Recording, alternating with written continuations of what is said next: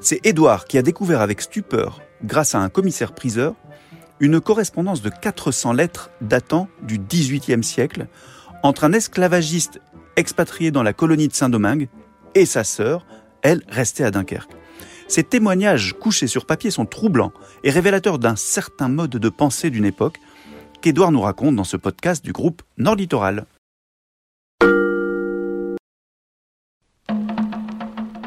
Bonjour, c'est Édouard Audièvre, je suis journaliste à Nord Littoral et aujourd'hui je vous raconte la fois où j'ai découvert le témoignage d'un esclavagiste dunkerquois. Et oui, il y en a eu, il y en a eu même beaucoup. C'est sur le commerce triangulaire euh, que s'est fondée une grande partie de la prospérité de Dunkerque, même si ce pan de l'histoire est un peu honteux et qu'on n'en parle pas souvent. Moi j'étais tombé dessus vraiment par hasard, hein, en 2015, c'est un commissaire-priseur euh, qui est dunkerquois du coup, qui m'a appelé. Qu'avait-il à montrer au juste? Eh bien, c'était un, ensemble de, 400 lettres qu'un jeune Dunkerquois installé à, Saint-Domingue euh, envoyait à sa sœur restée à Dunkerque. C'était en l'an de grâce 1764. Ce jeune Dunkerquois, Dominique Lemaire, était parti faire fortune à Saint-Domingue, qu'il qualifie dans ses lettres de plus belle colonie de l'univers, où les jours s'écoulent dans le luxe et l'opulence. Il s'occupait notamment de de ses champs de canne à sucre, euh, de ses exploitations de café et de coton, bref plein de bonnes choses qui faisaient sa, fortune. Dominique Lemaire n'est pas un individu sympathique. Sa correspondance révèle un homme obsédé par ses affaires, qui considère euh, l'esclavage non seulement comme normal, mais comme juste une donnée. Il écrit fréquemment à sa sœur J'ai encore essuyé des pertes en nègre, c'est du pur point de vue comptable. C'est vraiment, vraiment un homme de son siècle, en ce sens que il est complètement intégré à, l'esclavage.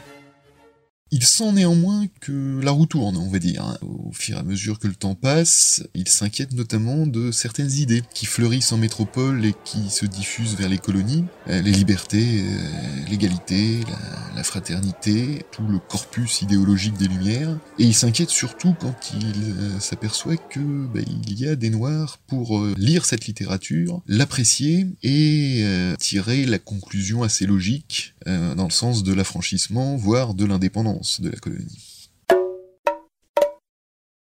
Alors ça, ça le terrorise, hein, évidemment, il, est extrêmement violent. Il a notamment repéré euh, deux de ces noirs euh, lettrés qui l'inquiètent euh, plus particulièrement.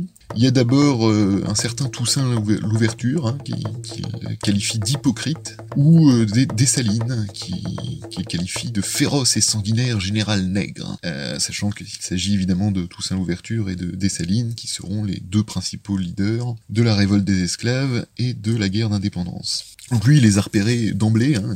il les dénonce d'ailleurs à la chambre de commerce de Dunkerque comme à sa sœur, et euh, pour lui c'est une véritable menace, pour sa prospérité, mais pour l'ordre social en général.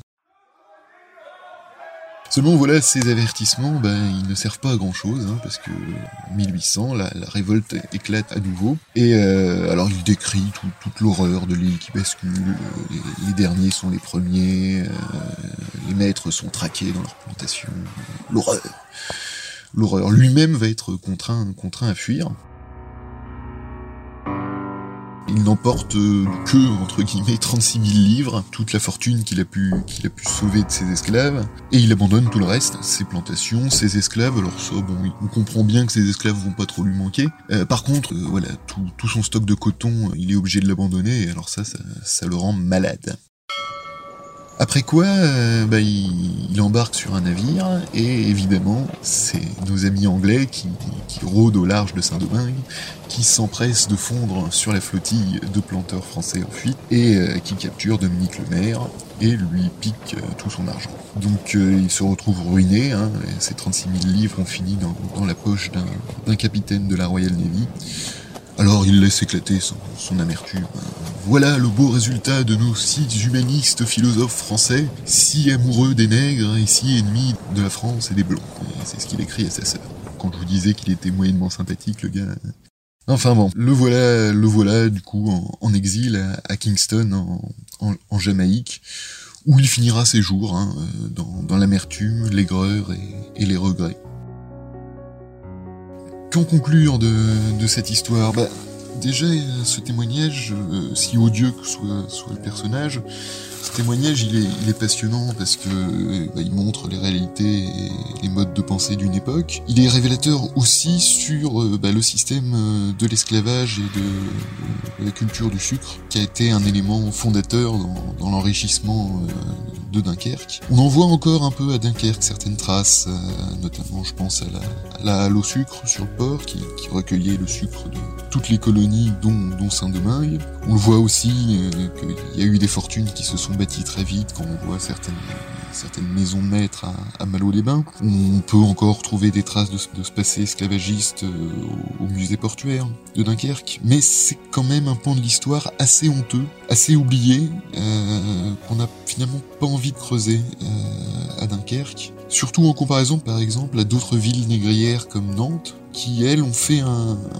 beaucoup plus ce travail de mémoire à travers le musée de l'esclavage à Nantes notamment, mais euh, voilà, Dunkerque c'est encore mal connu et c'est assez bien illustré par euh, le destin de ces lettres parce que bah, quelques semaines après euh, les avoir montrées, le, le commissaire priseur les a mis aux enchères.